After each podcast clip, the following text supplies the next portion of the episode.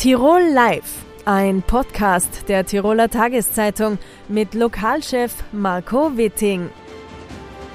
Die Nachwirkungen der Landtagswahl, die Einkaufsnacht in Innsbruck und die Heldenogel in Kufstein, all das wollen wir heute thematisieren. Und damit hallo und herzlich willkommen zu einer weiteren Ausgabe von Tirol Live. Am kommenden Freitag steht in Innsbruck wieder Innsbruck at Night auf dem Programm, die Einkaufsnacht in der Innenstadt. All das wollen wir besprechen mit dem Obmann des Zentrumvereins, Michael Berger. Hallo. Grüß Gott, Herr Witting. Herr Berger, warum sollten die Zuseherinnen und Zuseher am Freitag in Innsbruck shoppen gehen bis 22 Uhr? Ich hoffe, Sie kommen. Also wir haben ein buntes Programm auf die Beine gestellt.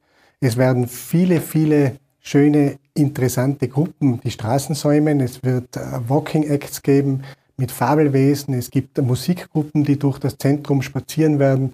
Und es werden vor allem die Unternehmerinnen und Unternehmer vom Handel, von der Gastronomie ganz, ganz tolle Angebote bis 22 Uhr präsentieren.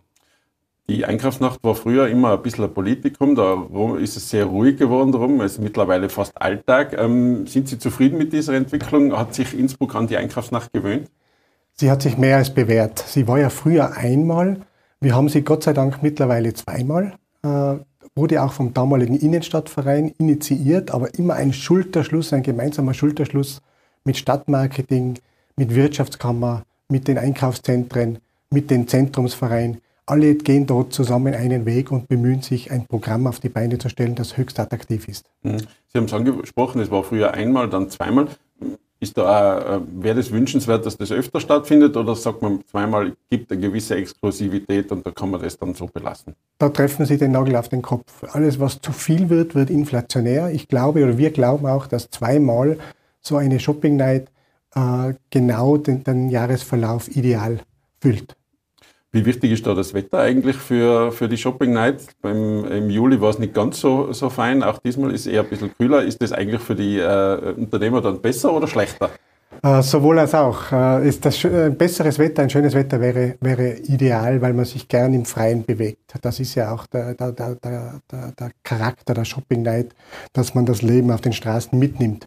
Natürlich profitieren wir auch mit unserem Angebot, das wir in, in den Rathausgalerien, im Kaufhaus Tirol und in allen Geschäften haben, dass wenn das Wetter nass ist und es regnet, dann hält man sich innen auf und mhm. dort ist alles offen. Die Türen sind für alle offen. Ich habe gelesen, es gibt am Marktplatz einen Streetfood Market, ja. ähm, ein kulinarisches Zusatzangebot.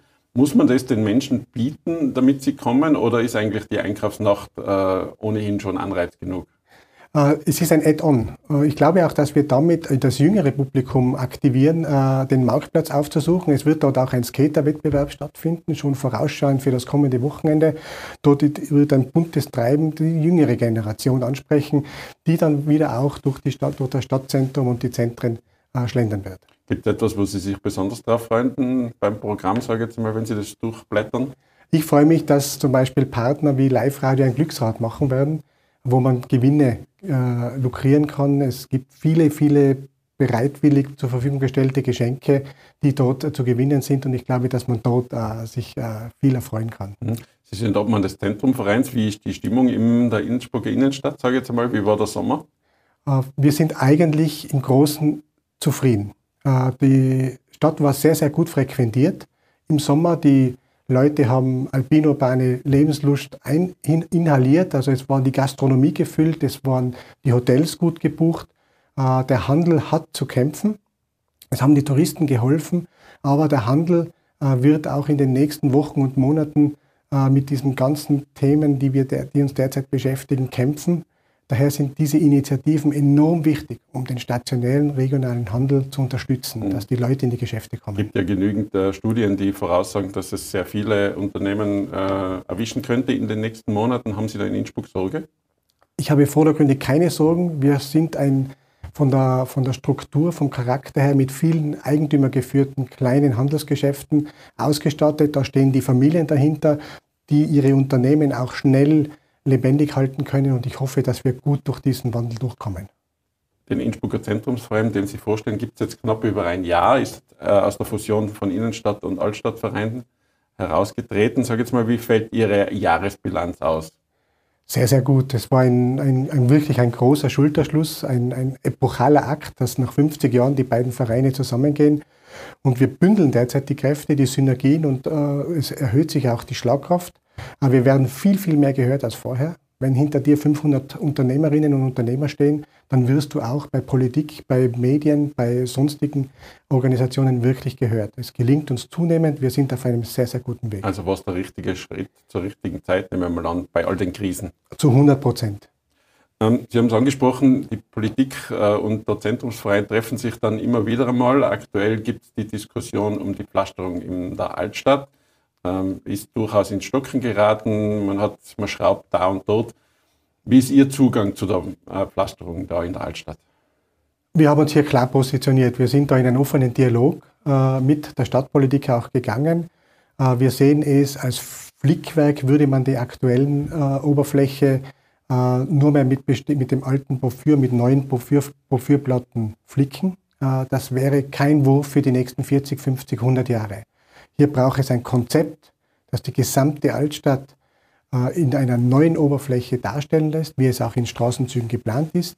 Und wir werden mit allen Mitteln dafür eintreten und auch kämpfen, dass genau das passiert und dass kleine Züge äh, restrukturiert oder wiederhergestellt werden. Fühlen Sie sich da gehört von der Politik in Innsbruck?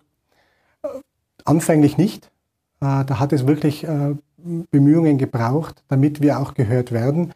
Aber es hat gezeigt, dass wir in der Lage sind, das zu tun. Und das ist uns, glaube ich, auch bis jetzt gelungen und es wird sich auch in den nächsten Tagen strategisch entscheiden. Mhm. Kommen wir zum Boznerplatz, eine weitere wichtige Infrastrukturmaßnahme in der Stadt. Da hat es gestern ein äh, Hearing gegeben, eine Vorstellung des Projekts. Ähm, wie ist Ihr Zugang zum Boznerplatz, zu der Neugestaltung? Soll ja dann doch Bäume geben, keinen Verkehr mehr und so weiter. Gestern wurde das Projekt präsentiert. Ich bin äh, begeistert davon. Äh, es werden 30 Bäume gepflanzt werden, die anfänglich sieben Meter Höhe haben werden. Und es wird ein Platz entstehen, der sowohl die Zufahrt zu den Garagen möglich macht über diese Begegnungszone, als auch die Entleerung der Garagen und vor allem für alle Fußgänger und Radfahrer eine enorme Aufwertung sein wird. Es wird also ein, ein für mich wird das ein Wurf für die nächsten 100 Jahre. Wann erwarten Sie, dass das fertig ist? Gemäß Bauplan und Projektplan gestern äh, verkündet, bis Dezember 23 sollte der Platz fertig sein. Mhm, durchaus ambitionierte äh, Pläne. Ähm, was die Stadt wahrscheinlich auch in den kommenden Wochen und Monaten noch beschäftigen wird, ist die Teuerungskrise, speziell ähm, die Energiekrise und die Teuerung bei den Stromkosten. Glauben Sie, dass viele Unternehmer dazu übergehen werden, ihre Schaufenster in der Nacht äh, dunkel zu machen? Energiesparmaßnahmen werden kommen. Die kommen im privaten und vor allem auch im wirtschaftlichen. Also ich glaube schon, dass wir, äh, was die Beleuchtung des öffentlichen Raums betrifft, was die Beleuchtung der Geschäfte, die Schaufensterflächen betrifft, hier in gewisser Weise neu denken werden müssen. Und ich gehe davon aus, dass zu später Stunde die Schaufenster dann dunkel sein werden. Hat es da schon Gespräche gegeben mit den äh, Betreibern oder ist man da noch, wartet man da noch ein bisschen ab? Über die Schaufenster haben wir derzeit noch keine Gespräche geführt. Wo wir in einem aktiven Dialog sind, ist zum Beispiel mit Winter- und Weihnachtsbeleuchtung. Mhm. Was wünscht sich der Obmann des Zentrumvereins für die kommenden Wochen und Monate am meisten? Zusammenhalt, dass wir alle zusammenhalten. Dieses, wer, wer weiter denkt, kauft näher ein. Das bringt es auf den Punkt. Also wir, wir, müssen, wir sind angehalten, die regionale Wirtschaft zu unterstützen. Alle, die wir hier wohnen und leben und arbeiten, damit äh, diese Krise, in der wir uns befinden, nach der Pandemie, die nächste Krise, dass wir wirtschaftlich gut und gesund rauskommen. Wir haben die Voraussetzungen und wenn wir zusammenhalten, schaffen wir es. Schönes Schlusswort, Herr Berger. Vielen herzlichen Dank für den Besuch im Studio. Danke, Herr Witting, für das Gespräch. Rund um die Heldenorgel in Kufstein ist einmal mehr eine hitzige Debatte entbrannt. Was es damit auf sich hat, wollen wir jetzt besprechen mit dem Kulturreferenten der Stadt, Klaus Reitberger. Hallo. Hallo. Herr Reitberger, Sie haben die Diskussion im Juni mit, rund um die Umbenennung der Heldenorgel angestoßen. Was hat es damit auf sich? Ich habe diese Diskussion angestoßen, weil es dazu an der Zeit war. Nicht, weil mir dieses Thema jetzt persönlich besonders wichtig wäre, aber es sind in den letzten drei Jahren mehrere Publikationen erschienen, in denen Experten, die man durchaus qualifiziert erachtet, zum Beispiel der Dr. Franz Gratl vom Ferdinandeum, die Stadt Kufstein, den Gemeinderat auffordern, in dieser Sache tätig zu werden und da ein paar Ungereimtheiten zu adressieren. Einerseits gehören gewisse Kapitel in der Geschichte ein bisschen aufgearbeitet und klarer dargestellt. So zum Beispiel bekommt der Besucher der Festung Kufstein, wenn er diese Infotafeln im Bürgerturm, wo die Orgelpfeifen sind, liest, sehr wenig darüber vermittelt, was in der Geschichte dieser Orgel alles passiert ist. Ja, es werden viele Auslassungen da vorgenommen, die doch, wenn man nebenbei vielleicht ein bisschen im Internet nachliest, allzu auffällig sind. Zum Beispiel der Orgelinitiator Max de Polo war bei den all, bei den vielen Verdiensten, die man diesem Menschen sicherlich zuschreiben soll, doch auch ein Wegbereiter des Nationalsozialismus in Tirol, vor allem in der Region Kufstein, hat ein Lobesgedicht äh, auf Adolf Hitler auch mal geschrieben. Es wird auch nicht erwähnt, dass diese Orgel zum Beispiel im, ja, in den 40er Jahren deutschlandweit im Reichsrundfunk zu hören war zum Geburtstag des Führers etc. Das sind auch spannende historische mhm. Fakten. Ich finde, man muss mutig und ehrlich mit Geschichte umgehen und das kann man doch erwähnen. Mhm. Das heißt, es geht gar nicht mal so um den Namen, sondern eher um das, das ganze Werk mhm. sozusagen in einen Kontext zu setzen. Genau. Die Diskussion des Namens, die kann in verschiedene Richtungen weitergeführt werden. Da hat man auch ein Problem einfach mit der, mit der Stimmigkeit. Ursprünglich hieß die Orgel Heldenorgel, wie sie immer noch heißt, weil sie für die deutschsprachigen im Ersten Weltkrieg gefallenen Soldaten, die nach damaliger Diktion den Heldentod sterben, spielte. Also nicht für Opfer, nicht für Soldaten anderer Sprachen, auch nicht für die anderen Soldaten, die für das Habsburgerreich fielen und eben nicht deutschsprachig waren, sondern für die deutschsprachigen. Es war zur damaligen Zeit stimmig, entsprach dem Zeitgeist, ist verständlich. Man hat dann im Laufe des 20. Jahrhunderts wohl gemerkt, dass es ein bisschen problematisch ist, diese ursprüngliche Widmung weiterzutragen und wie jetzt seit Jahrzehnten auf den Websites, aber auch auf Infotafeln zu lesen ist, spielt die Orgel seit den frühen 80ern eben für die Opfer aller Kriege und aller Gewalt. Das wurde aber nie beschlossen in einer Gemeinderats- oder Stadtratssitzung. Es wurde halt damals so gesagt und wird seitdem so vollzogen. Ich habe damit immer ein Problem mit der Logik gehabt. Man hat ein Instrument, das heißt Heldenorgel, spielt aber für Opfer. Mhm. Will man damit sagen, dass alle Opfer automatisch Helden sind? Alle Opfer aller Gewalt Helden? Es ist nicht so schlüssig. Ich habe kein Problem damit, wenn der Name Heldenorgel bleibt, aber man müsste dann doch eine Art moderne Heldendefinition dahinter setzen, mhm. die klar zum Ausdruck bringt, es gibt viele Helden, Alltagshelden, Helden bei den Sicherheitskräften, ein Held kann auch jemand sein, der sich der Waffe verweigert und nicht für ein diktatorisches Regime kämpfen möchte. Ein Whistleblower kann ein Held sein. Das heißt, Sie wollen eine Diskussion in Gang setzen. Ja. Dabei kommt es auch auf das Lied des guten Kameraden an, genau. das immer zum Schluss gespielt wird, glaube ich. Mhm. Ähm, und das wollen Sie gern streichen. Ich habe nichts gegen dieses Lied. Ja, ich finde das Lied eigentlich sehr schön. Es ist historisch auch nicht verfänglich. Es reicht ja viel weiter in die Vergangenheit zurück. Das ist bei vielen Kritikern ganz falsch verstanden worden. Ich finde, die Orgel soll dieses Lied weiterhin spielen, zum Beispiel zum gefallenen Gedenken im November, vielleicht auch am 8. Mai, Ende Zweiter Weltkrieg oder zum Todestag von Andreas Hofer, 20. Februar. Aber muss es jeder Tag sein? Ja, ich finde, darüber sollte man diskutieren. Es ist nie darum gegangen, dieses Lied zu diskreditieren oder gar verbieten zu wollen. Da bin ich absolut dagegen. Aber was will man denn damit sagen, dass diese Orgel, die doch für Opfer aller Kriege und aller Gewalt momentan spielt, dass die jeden Tag am Ende ein Soldatenlied mhm. dann im Repertoire hat. Das ist auch so eine, eine logische Unstimmigkeit, mhm. mit der ich so meine Schwierigkeiten habe.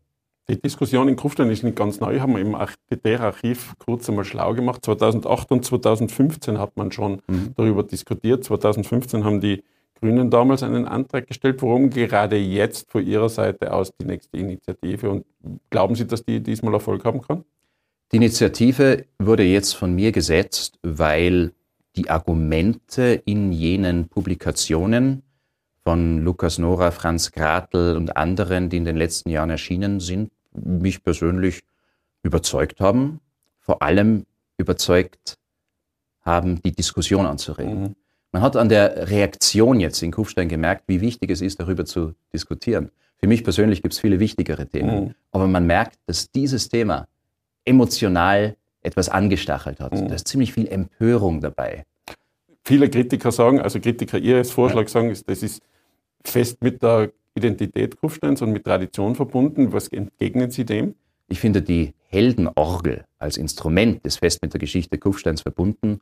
Und ich würde mir wünschen, dass wir dieses wunderbare Instrument noch in 100 Jahren hören. Also ich selber genieße es wirklich, in meinen Mittagspausen im Stadtpark zu sitzen und dem täglichen Spiel der Orgel zu lauschen. Es ist schön, wie bunt, wie zeitgemäß unsere hervorragenden Organisten dieses Instrument verwenden. Und die Orgel gehört bewahrt. Ich bin auch ein großer Fan der Idee, dass wir ein paar Orgelpfeifen ergänzen, damit sie wieder die größte Freiorgel der Welt ist. Das ist mhm. nämlich seit 2017 nicht mehr. Da hat uns San Diego überholt. Mhm. Ja. Äh, ich finde, für die Tradition Kufstein ist dieses Instrument sehr, sehr wichtig. Aber man kann, darf Traditionen auch hinterfragen, mit dem Zeitgeist neu beleben. Und ich finde, genau das schafft diese Diskussion. Die Stadt Kufstein hat aufgefordert, die Bürger äh, neue Namen äh, mhm. sich zu überlegen. Gibt es da schon einen Rücklauf? Wie würden Sie das beurteilen? Haben Sie das selber schon äh, gesichtet, was da alles gekommen ist? Es sind einige Vorschläge eingetroffen. Friedensorgel, Freiheitsorgel, sogar Opferorgel. Einiges ist dabei. Mhm. Für mich war der Name jetzt nie der zentrale Teil der Diskussion. Also wenn Heldenorgel bleibt, aber man einen vernünftigen Heldenbegriff dem zugrunde legt, der vielleicht in einer Schautafel irgendwo angebracht ist, dass man es erklärt, für welche Helden die Orgel mhm. spielt. Nicht nur mehr für deutschsprachige Soldaten, die im Ersten Weltkrieg gefallen sind, sondern für Helden aller Art, die diese Bezeichnung verdienen, habe ich damit absolut kein Problem. Mhm. Ganz spannend finde ich, im, äh, auf der Stadt-Homepage gibt es die Sonderkonzerte der Sommerorgelkonzerte, dass sie es rausbringen, im kommenden Juli. Da wird gesprochen von einer Freiluftorgel. Ist das schon der neue Name vorweggenommen oder nur ein? Absolut nicht. Also Freiluftorgel ist eine Bezeichnung, die die Orgel immer schon hatte. Wenn man auf Wikipedia oder irgendwo auch nachschlägt, liest man, die Heldenorgel ist eine Freiluftorgel. Das ist die Bezeichnung eines Instruments dieser Art. Eine Orgel, die nicht in einem Innenraum, sondern in der freien Luft steht. Das heißt, das Kulturreferat hat das nicht vorweggenommen? Absolut nicht. Das ist keine Umbenennung, das ist eine Bezeichnung des Instruments. Ich möchte aber erwähnen, dass wir täglich auf Instagram und Facebook eine Story schalten, wo man nachschauen kann, was die Orgel spielt an jeweiligen Tag. Sie spielt ja jeden Tag. Und natürlich heißt sie dort Heldenorgel. Und natürlich sind es die Heldenorgelkonzerte. Der Grund, warum in diesem einen Vorschaublatt jetzt nicht Heldenorgel steht, ist, die Diskussion ist am Laufen und dort geht es um Konzerte, die nächsten Sommer 2023 stattfinden. Mhm. Und es ist ja nicht hundertprozentig sicher, dass die Orgel da noch Heldenorgel heißen wird. Ich gehe schon davon aus, dass sie da noch so heißen wird, aber es wäre doch auch peinlich, wenn man beschließt, sie umzubenennen und dann hat man dieses Faltkärtchen, das ja das ganze Jahr noch verteilt wird, immer noch im Sommer rumliegen, wo dann der falsche Ausdruck drin mhm. steht. Mhm. Man wollte nichts Falsches schreiben, deshalb hat man zurückgegriffen auf die generische Bezeichnung Freiluftorgel. Hat Sie die Intensität dieser Debatte eigentlich überrascht? Ich habe damit gerechnet, dass es intensiv wird. Ich habe nicht damit gerechnet, dass ich Drohungen persönlich gegen meine Person bekommen werde.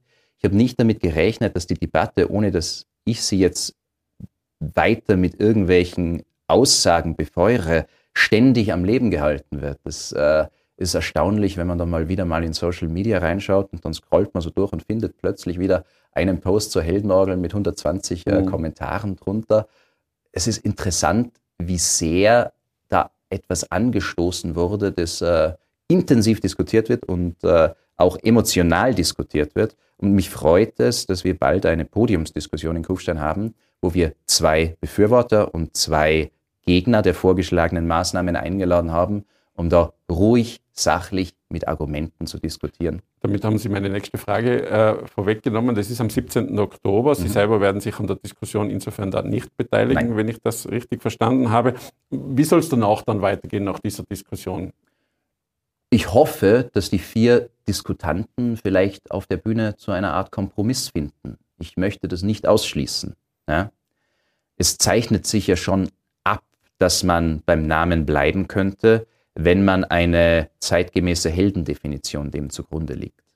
Wenn man dann aber sagt, das gilt für Alltagshelden, für Helden aller Art, auch für Helden, die jetzt Kriegsdienstverweigerer sind und da, damit ihr Leben riskiert haben, ist es aber umso bedenklicher, wenn man beim Lied vom guten Kameraden am Ende bleibt, weil dann ein Soldatenlied zu spielen, mhm. wo die Heldenorgel doch ganz klar auch für nicht soldatische Helden steht, ist wieder so eine logische Unstimmigkeit, mit der, glaube ich, nicht eine Lösung gefunden wird, die auf Jahrzehnte Bestand hat. Mhm. Sie haben in der Diskussion immer wieder von blinden Flecken in der Vergangenheit mhm. gesprochen. Da haben, da haben die Kufsteiner vieles mit anderen Tiroler Gemeinden oder Städten durchaus gemeint. Das, diese Diskussion poppt immer wieder auf, zuletzt in Delfs und in Imst. Sehen Sie in der Stadt selber auch noch weitere blinde Flecken, wo man eine derartige Diskussion auch anregen könnte? Ich finde, Kufstein hat in Sachen Vergangenheitsbewältigung Vorbildhaftes geleistet mit dem Projekt Kufstein schreibt Stadtgeschichte und den damit in Verbindung stehenden Publikationen, die in den letzten drei, vier Jahren erschienen sind. Da wird schonungslos Geschichte aufgearbeitet und vieles angesprochen, wofür es längst an der Zeit ist. Auch im neuen Band äh, zu Kufsteins Musikgeschichte, das jetzt im Herbst erscheinen wird, ist die Heldenorgel natürlich ein großes Thema und auch das wird jetzt endlich thematisiert. Also ich bin eigentlich stolz darauf, wie sehr sich Kufstein bemüht, äh, mit diesem Projekt Vergangenheit aufzuarbeiten. Da waren ja auch Erzählcafés dabei, wo sich Menschen älterer Generationen getroffen haben, Erinnerungen ausgetauscht wurden. Da wurde so viel gesammelt und dokumentiert. Das ist ein Projekt von unschätzbarem Wert, das da vor sechs Jahren ins Leben gerufen wurde und das jetzt äh, seine Früchte trägt. Und äh, ich hoffe, dass die gegenwärtige Diskussion das auch noch ein bisschen belebt. Das Interessante ist ja, dass in dem schönen Stadtalbum, Teil des Projekts, das äh, letztes Jahr erschienen ist, die ganze Diskussion, die jetzt um die Orgel stattfindet, schon vorweggenommen mhm. ist. In diesem Buch schreibt ja Dr. Franz Gartl vom Ferdinandeum, dass es an der Zeit ist, einen ideologischen Relaunch der Orgel zu starten. Nur hat das jetzt keinen Skandal aufgelöst, ausgelöst. Mhm. Vielleicht haben es zu wenige gelesen. Und ich habe nur vorgelesen, mhm vorgetragen, was andere vor mir schon längst publiziert mhm. haben. Ihr Vortrag hat aber dazu geführt, dass Sie Rücktrittsaufforderungen bekommen haben, unter anderem von der gemeinsamen Kufsteiner Liste. Wie gehen Sie damit um? Ich werde mich die nächsten fünfeinhalb Jahre sicher noch als Kulturreferent von Kufstein engagieren. Ich möchte gerne, wie ich schon seit sechs Jahren tue, Kulturarbeit in Kufstein machen, den Vereinen unter die Arme greifen. Und ich glaube, ich habe sehr viel Sympathien und Rückhalt bei unseren lokalen Kunst- und mhm. Kulturvereinen mit denen ich wunderbar zusammenarbeite, die mich alle persönlich kennen. Und wir haben gemeinsam in den letzten Jahren sehr, sehr viel zu Wege gebracht. Mhm. Wenn wir Sie gerade da haben, dann müssen wir natürlich ein bisschen über die Kulturszene in Kufstein noch sprechen. Ähm, wie sehen Sie da die Festungsstadt angesiedelt im Tiroler Spektrum? Die Festungsstadt, ja, hat ein bisschen ein unabhängiges Dasein irgendwie. Es gibt vielleicht zu wenig Zusammenschau von Innsbruck doch recht weit weg. Wir haben sehr viel Einzugsgebiet aus dem bayerischen Raum, werden vom Raum Rosenheim zum Beispiel sehr viel besucht und wahrgenommen. Es gibt einige Veranstaltungshighlights, die sich bewährt haben. Der Operettensommer, der jetzt äh, langsam zum Musical-Sommer wird, der, den wird es weitergeben, der floriert. Kufstein hat äh, ein städtisches Veranstaltungsprogramm mit an den 40 Veranstaltungen, jährlich große Abonnementkonzerte, die Nachtgespräche als Diskussionsreihe. Und wir haben sehr viele Kulturvereine, die wirklich hervorragendes leisten und viele große Künstler in die Stadt holen. Also es floriert, aber die Wahrnehmung der Kufsteiner Kulturszene, gerade was jetzt äh, das äh, westlichere Nordtirol betrifft, ist natürlich denkbar gering. Dafür Steht man da im Schatten von Innsbruck? Ja, schon. Aber dafür genießt man den Einzugsraum äh, aus dem bayerischen Gebiet. Wie könnte man das ändern, sagen wir mal, dass man da noch mehr Wahrnehmung bekommt? Ähm, Braucht es da publikumsträchtige Veranstaltungen oder äh, muss man sie da spezifizieren? Ich glaube, die Buntheit macht es aus. Ich glaube, die Vielfalt macht es aus. Es gibt so viele Genres, so viele Sparten, die wieder ihre individuellen Fangruppen haben. Und wenn man wirklich Vielfalt bietet, dann kann man überall ein paar Enthusiasten abgreifen und die für Kufstein begeistern. Hm. Schönes Schlusswort, Herr Reitberger. Vielen herzlichen Dank für den Besuch im Studio. Gerne. Die Landtagswahl in Tirol ist geschlagen. Für die Grünen hat es eine Niederlage gesetzt. Darüber wollen wir jetzt sprechen mit einem hochrangigen Vertreter der Grünen, Innsbrucks Bürgermeister Georg Willi. Herzlich willkommen. Danke für die Einladung. Herr Willi, die Grünen haben bei der Landtagswahl 9,2 Prozent der Stimmen erreicht. Das ist ein Minus von 1,47 Prozent. Wie analysieren Sie die Landtagswahl? Regierende haben in Zeiten wie diesen es immer sehr schwer weil das, was sie tun, ist nie gut genug, schnell genug, ausreichend genug. Und natürlich hat das, was auf der Bundesebene derzeit läuft, äh, mit durchgeschlagen. Da ist die ÖVP, stimmt, in einer schwierigen Situation. Da wird gerade die Vergangenheit der ÖVP aufgearbeitet, aber die sind unser Regierungspartner auf Bundesebene. Also es war so eine Mixtur aus äh, schwierigen Zeiten, wo es, aber das sage ich durchaus selbstkritisch, nicht gelungen ist, dass wir ausreichend klar machen, dass die größte Krise, die Energiekrise, die Klimakrise, jene ist, wo wir als Grüne die, die größte Kompetenz haben. Das ist unbestritten, weil wir diese Themen seit vielen Jahren erfahren und äh, sagen, tun wir endlich mehr. Aber natürlich äh, in diesem Konglomerat äh, haben wir da zu wenig eine starke Stimme gehabt. Was glauben Sie, was hat die Grünen im Landtagswahlkampf jetzt mehr belastet? Die Bundesbeteiligung, also an der Regierung oder die äh, an der Landesregierung? Schwer zu sagen, aber an sich merke ich, und ich habe viele Wahlen erlebt, mit Aufs und Abs, ich habe selber auch zweimal Wahlniederlagen zu verantworten gehabt, die Großwetterlage für Parteien und in dem Fall für die Grünen ist eine ganz entscheidende Frage. Und weil die Großwetterlage für die Regierenden auf Bundes-, Landesebene derzeit nicht so gut ist, war es für die Grünen auf Landesebene auch schwierig. Abgesehen davon müsste man aber sagen, die Großwetterlage von den Themen her müsste die Grünen aber momentan sehr in die Karten spielen. Also Klimakrise, äh, fossile Energieträger, die explodieren, die Kosten. Warum hat man die PS sozusagen nicht auf die Straße bringen können? Das ist genau die kritische Frage, mit der wir uns auseinandersetzen müssen. Hätten wir hier wirklich viel pointierter hinzeigen müssen. Wobei ich sagen muss, äh, nach dem Motto, das Hemd ist jedem näher als der Rock. Die Teuerung ist derzeit wirklich das, was die Leute am meisten bewegt. Sie geben schon zu, das andere mit dem Klima, das ist ja total wichtig. Aber da ist ihnen alles, was Antiteuerung ist und dass schnelle Hilfe kommt, wichtiger. Und da kann man immer kritisieren, das sollte mehr sein.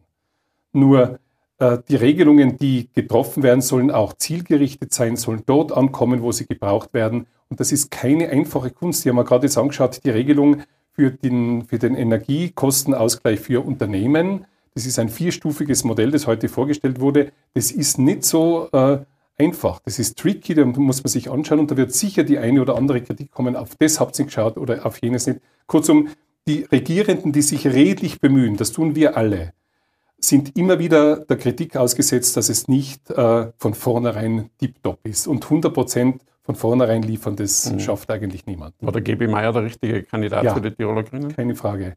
Unheimlich kompetent, äh, sehr erfahren und in den kompetentesten äh, oder in den Themenfeldern, wo die Grünen am meisten Kompetenz zugeschrieben wird, extrem gut aufgestellt. Sie sind als Bürgermeister der Stadt Innsbruck einer der hochrangigsten Vertreter der Grünen im Land. Wenn man jetzt zu Ihnen kommt und Sie um den Rat fragen würde, sagen wir mal, wie soll man denn jetzt in mögliche Sondierungsgespräche gehen, wäre eine grüne Beteiligung an einer Dreierkoalition, was anderes geht ja gar nicht, für Sie wünschenswert? Aus Sicht der Landeshauptstadt, und hier spreche ich als Bürgermeister in der Rolle des Bürgermeisters, ja weil es macht für uns viel aus, ob wir ein Regierungsgegenüber auf Landesebene haben, das wir direkt ansprechen können. Da geht es auch um Information, um frühere Information, um die Möglichkeit, äh, in das, was die Landesregierung berät, beschließt, unter Umständen äh, motivierend, beratend eingreifen zu können. Wenn die Grünen nicht mehr in der Landesregierung sind, haben wir hier weniger gute Informationen. Wie sehen Sie es als grüner Funktionär, grüner Wähler, der äh, würden Sie da auch bevorzugen, dass die äh, Grünen in ja, der sicher. Regierung gehen? Wenn ich mir anschaue, was im Nahverkehr weitergegangen ist, wie groß der Ausbau des Öffi-Netzes war, die Taktverdichtungen, die neuen Bahnhöfe, wenn ich mir anschaue, um wie viel dichter das soziale Netz geknüpft wurde, dank grüner Regierungsbeteiligung, dann hilft uns das, gerade in einer Stadt, wo viele soziale Probleme stärker spürbar sind wie draußen am Land. Natürlich wünsche ich mir das, ob es machbar ist, kann ich derzeit Und die Frage ist wahrscheinlich auch, zu welchem Preis es dann natürlich äh, passiert, oder? Klar, ja. Ähm, in Innsbruck die, haben die Grünen 18 Prozent geholt. Das ist ein Minus von 1 Prozent und äh, deutlich unter dem Ergebnis, das Sie 2018 bei der Gemeinderatswahl gehabt haben. Wie analysieren Sie das Innsbrucker Ergebnis selber? Natürlich ist jedes Minus unangenehm. Das Interessante am Innsbrucker Ergebnis ist, dass das äh, eingetreten ist, was ich äh, dann umsetzen möchte. Ich möchte mit einer Fortschrittskoalition nach der nächsten Wahl in Innsbruck viel mehr weiterbringen, als es jetzt möglich ist, weil wir Bremser haben. Und diese Fortschrittskoalition aus Grünen, SPÖ und NEOS hat rund 45 Prozent. Die Parteien ÖVP und FPÖ haben miteinander rund 38. So. Das heißt, die fortschrittlichen Kräfte sind stärker als die Bremser. Und wenn wir es gut hinbringen beim Wahlkampf in Innsbruck und klar machen, wie wichtig alle Maßnahmen beim Thema Wohnen sind. Am meisten bremsen ja da die Freiheitlichen. Die sind gegen alle Projekte beim kommunalen Wohnbau regelmäßig dagegen. Beim Verkehr, Tempo 30. Äh, beim Umgestalten unserer Stadt zu einer klimafitten Stadt. Wenn wir diese Bremser wegbekommen, indem wir klar machen, wie die Stadt der Zukunft ausschaut, dann kann ich mir vorstellen, dass wir eine Fortschrittsmehrheit bekommen, indem diese Parteien gestärkt werden. Sehen Sie im Innsbrucker Ergebnis bei der Landtagswahl auch eine Bestätigung für Ihre Arbeit als Bürgermeister? Ja, sehe ich schon. Weil am meisten verloren hat die ÖVP. Äh, und zwar eine ÖVP, die sich bei der Landtagswahl mit für Innsbruck vereinigt haben. Das heißt, diese zwei Parteien haben miteinander 20,5 Prozent, also äh, minus 5 Prozent gegenüber der letzten Wahl. Gehen Sie davon aus, dass bei der nächsten Gemeinderatswahl FI und ÖVP gemeinsam äh, eine Sache machen, wie es jetzt auch im Landtagswahlkampf so der Fall war? Wissen du es nicht. Äh, der äh, Flurfunk im Rathaus äh, sendet es, aber es ist keine wesentliche Frage. Wenn die sich einigen, einigen sie sich und wenn nicht, dann mhm. nicht. Kommen wir nochmal zurück zur Programmatik der Grünen. Muss sich da was ändern? Muss das aus Ihrer Sicht äh, pointierter werden? Ja. Äh, Wahlen sind in Wahrheit die Zuspitzung von politischen Programmen und die Leute wählen am Wahltag Zukunft. Und wenn wir ein klares Zukunftsbild zeichnen können, wie wir Innsbruck und vor allem den Lebensraum der Menschen, die hier wohnen, gestalten wollen, dann werden wir gewinnen und sonst eben nicht. Stand jetzt äh, deutet es im Land, sagen wir mal, sehr auf äh, Schwarz und Rot hin. Hätten Sie da Sorge, wenn die Verkehrsagenten oder Umweltagenten in eine andere Partei äh, wechseln, dass da äh, die grünen Interessen nicht mehr so, in, äh, wie soll ich sagen, äh, berücksichtigt werden? Sagen wir so, es ist unter Blatter Felipe gelungen, dem öffentlichen Personennahverkehr einen hohen Stellenwert einzuräumen. Und damit haben wir schon einmal ein hohes Niveau.